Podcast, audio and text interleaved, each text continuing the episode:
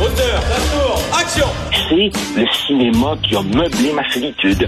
C'est le cinéma qui a été mon ami, mon grand frère, qui m'a donné mon code moral, qui m'a donné mes valeurs, qui m'a fait voyager dans le temps et dans l'espace. Un autre cinéphile au bout du fil, Joseph Facal. Alors, c'est notre tour du vendredi cinéma et bien sûr, on parle des films qui traitent de nazisme parce que bon, on en a beaucoup parlé hein, avec cette histoire d'ex-soldats nazis. Et écoute, euh, il y a un film qui est incontournable sur Hitler, sur le nazisme, Joseph, c'est bien sûr La Chute, euh, un film allemand. On en écoute un extrait. Das war ein Befehl! Der Angriff Steiners war ein Befehl! Wer schickt Sie? Das hier ist Wagen! Sie mein Befehl zu widersetzen! OK, cet extrait-là où Hitler pogne les nerfs nous a donné des milliers de mimes de même et fabuleux, vraiment fantastique, où on mettait toutes sortes de mots dans la, dans la, la, la bouche du comédien qui faisait Hitler. Richard, je, je, je, suis un peu ambivalent à chaque fois que j'entends cet extrait. C'est évidemment un film que j'ai visionné, je ne sais pas combien de fois. Ambivalent parce qu'on peut pas s'empêcher de sourire et en même temps, il y a rien de drôle. C'est absolument dramatique. Tu fais évidemment référence au film d'Olivier Hirschbiegel, La chute, Downfall de 2004.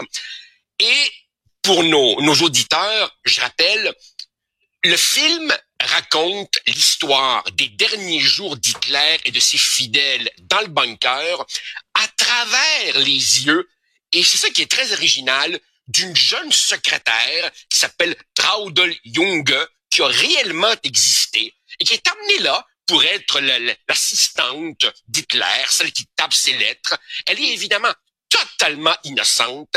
Elle n'est pas politisée pour deux scènes. Elle voit Hitler comme l'espèce de papy, le père de la nation. Elle ne s'est jamais posé la moindre question sur le génocide euh, juif. Et dans ce bunker, évidemment, on sent, c'est très oppressant, que l'armée rouge resserre les taux. Et là, Hitler est entouré du dernier carré, les fidèles parmi les fidèles, les plus fanatiques, et dans une ambiance complètement wagnérienne et crépusculaire, ils voient que c'est la fin. Alors évidemment, ils boivent, ils dansent, ils baisent, et pendant ce temps-là, Hitler déplace des armées imaginaires sur ces cartes, car évidemment, il n'y a plus personne, et jusqu'à la fin, Richard, jusqu'à la fin, ces généraux n'ose pas lui dire la vérité. Richard, combien de fois il faudra dire que Bruno Gantz livre là une des, un des rôles de composition masculin du dernier demi-siècle les plus hallucinants. Il trouve le moyen, et, ici je, je m'avance en, en terrain glissant, il trouve le moyen de humaniser si une telle chose est possible, Hitler, avec notamment le tremblement des mains qu'il n'arrive pas à contrôler. Et tu sais, pour la petite histoire, que Bruno Gantz a beaucoup hésité avant d'accepter euh, ce rôle. Le plus sinistre là-dedans, évidemment, c'est la famille Goebbels. On sait que lui et sa femme vont euh, empoisonner Ben leurs six enfants au cyanure.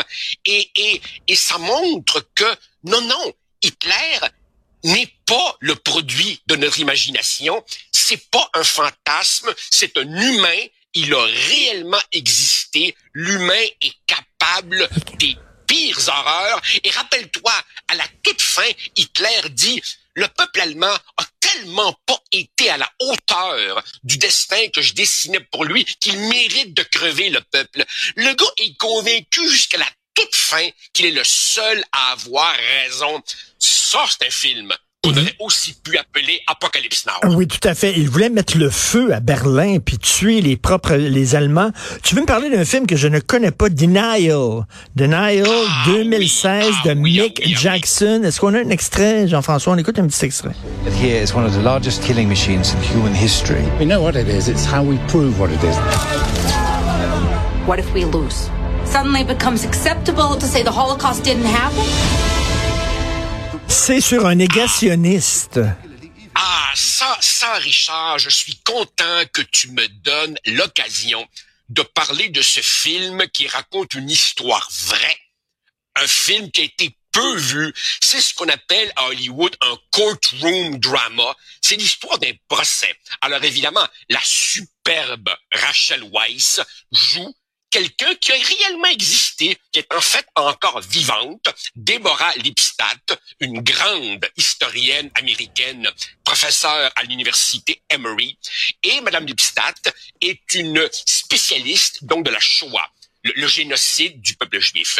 Et dans un de ses livres, euh, Madame Lipstadt dénonce la méthodologie torturée et les conclusions frauduleuses d'un historien, et ici je mets historien entre guillemets, et négationniste notoire, le Britannique David Irving, qui est un peu l'équivalent britannique de, tu te rappelles? Robert Forisson. voilà, du Robert Forisson français ou du Ernst Zundel canadien, de triste mémoire. Et lui décide de la poursuivre. Voilà, c'est ça l'affaire. Ben. C'est que donc, euh, évidemment, ce David Irving, qui est un historien, en guillemets, complètement ostracisé par le milieu académique, mais qui a produit une œuvre abondante, ben, il décide de poursuivre en diffamation Madame Lipstadt. C'est donc elle qui, des décennies après les faits, doit prouver la vérité de la Shoah. Et elle est assistée, épaulée par son avocat, joué par l'extraordinaire Tom Wilkinson. Et l'avocat euh, réalise que Mme Lipstadt, juive elle-même, est tellement émotive qu'il vaut mieux qu'elle ne témoigne pas pour sa propre défense. Alors évidemment, cette grande historienne juive poursuivie en diffamation qui ne témoigne pas à son propre procès, ça soulève évidemment l'incompréhension et la consternation de la part d'une bonne partie de la communauté juive qui dit, Madame, vous restez silencieuse, alors que son avocat lui dit, fais-moi confiance, c'est la meilleure manière de gagner la cause. Et il y a, entre autres, un passage fabuleux où ils se promènent dans les camps de concentration. Et là, évidemment, le guide leur fait une présentation tout à fait pathos et larmoyante. Et lui, il dit, non, non, excuse-moi, là, t'as pas compris. Moi, je suis ici pour gagner un procès. Il me faut des faits, pas des violoncelles. Et, et donc, si tu veux, ce qui est absolument fascinant, c'est comment rester digne Comment rester dans les limites du droit quand tu fais face à quelqu'un qui, lui, n'a aucun scrupule, dit n'importe quoi et véhicule la plus grosse fake news de l'histoire de l'humanité. Et ce pseudo-historien arrive avec des pseudo-photos euh, des, des, des, camps de concentration en disant, regardez, il n'y a pas de cheminée, ce n'était pas des chambres à gaz. Je me souviens, j'ai vu ce film-là, ce n'était pas des chambres à gaz et tout ça. Les autres disent, non, non, il y avait vraiment des chambres à gaz. Et il, dit évidemment que les produits chimiques, c'était pour désinfecter contre la mmh. vermine et tout. Et bien entendu, puisqu'une bonne partie de ces camps pas tous, mais une bonne partie de ces camps ont été détruits, rasés, et que les nazis essayaient de cacher, évidemment, les, les, les preuves de leurs atrocités, ben, ça devenait difficile de mener le bon combat sur la base des faits. Un film absolument fascinant qui gagne à être vu et qui n'a pas eu, je crois, l'écho qu'il méritait. Écoute, deux films à voir ce week-end. Malheureusement, on n'a pas le temps de parler de Mephisto. On pourrait peut-être s'en ah! reparler de Itzvan Zabo.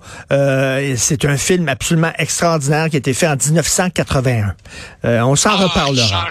J'aimerais bien qu'on revienne sur Mephisto, un des films cultes de ma jeunesse. Parfait. On en parlera vendredi prochain. Merci beaucoup, Joseph. Bon week-end. Merci. Merci. C'est tout le temps qu'il me reste. Et lisez le texte de Guy Perkins, vous savez, qui est chroniqueur et à l'émission sur la pensée critique. Aujourd'hui, dans le Journal de Montréal, il publie euh, en page 30 un texte. Justin Trudeau n'a pas à se mêler de la laïcité québécoise et euh, la députée bloquiste euh, Julie Vignola a envoyé une copie du livre de Guy Perkins sur la religion, sur la laïcité. Les chimpanzés rêvent-ils d'un paradis des bananes? Elle a envoyé ce livre-là à Justin Trudeau en lui disant, tiens, ça serait peut-être une lecture que vous devriez faire ce week-end.